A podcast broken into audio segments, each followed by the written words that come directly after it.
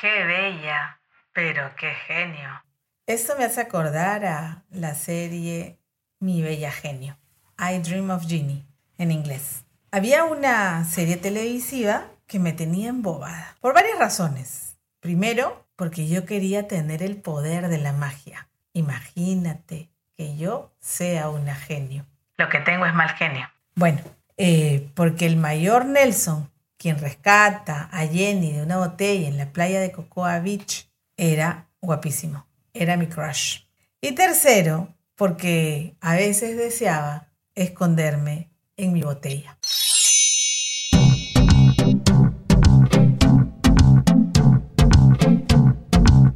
Un corto para las cinco décadas. Algunas veces habrás escuchado. Qué mal genio tiene esa persona. O qué buen genio tiene. O tiene un genio de... Las personas con mal genio podemos ser destructivas. La frustración nos gana si no somos capaces de controlar nuestros arranques o si no logramos ser empáticos. ¿Cómo sabes si tu geniecito está para meterlo en la botella? Uno, te despiertas molesto o molesta o moleste. Estás en silencio, no quieres cruzarte con nadie. O sea, ya te despiertas mal geniada. Red flag, red flag, red flag. Dos, Pareces ventrílocuo. O sea, con la boca dientes cerrada, ¿no? Y ya está. Tres. Si es que tienes el beneficio de conducir, es decir, eres chofer de tu propio auto o trabajas como chofer, te la agarras con todo lo que se cruce. Ahí delatas tu mal genio. No, es que tienen la culpa, sí. Y tu claxon es tu mejor manera de gritar. Los ruidos te delatan.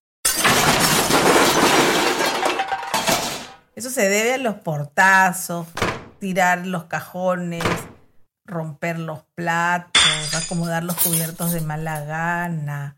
Es decir, los objetos pagan pato. 5. El mal genio digital. Tu lugar favorito, Twitter. ¿Por qué? Ahí haces tus berrinches. Despliegas toda tu antipatía ante la sociedad.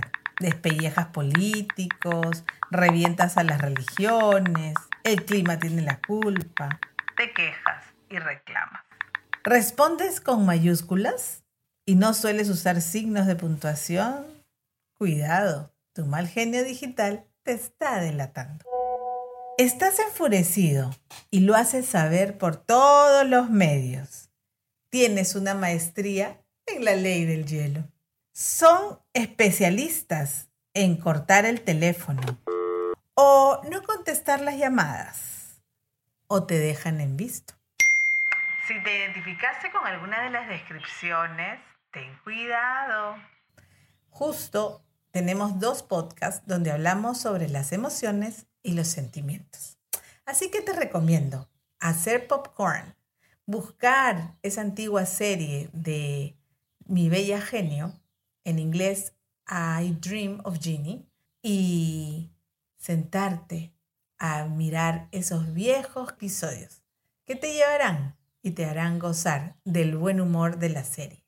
Y de pasadita, escuchar nuevamente los podcasts de sentimientos y emociones para hacer una revisión de cómo está tu genio. ¿Embotellamos o lo dejamos salir?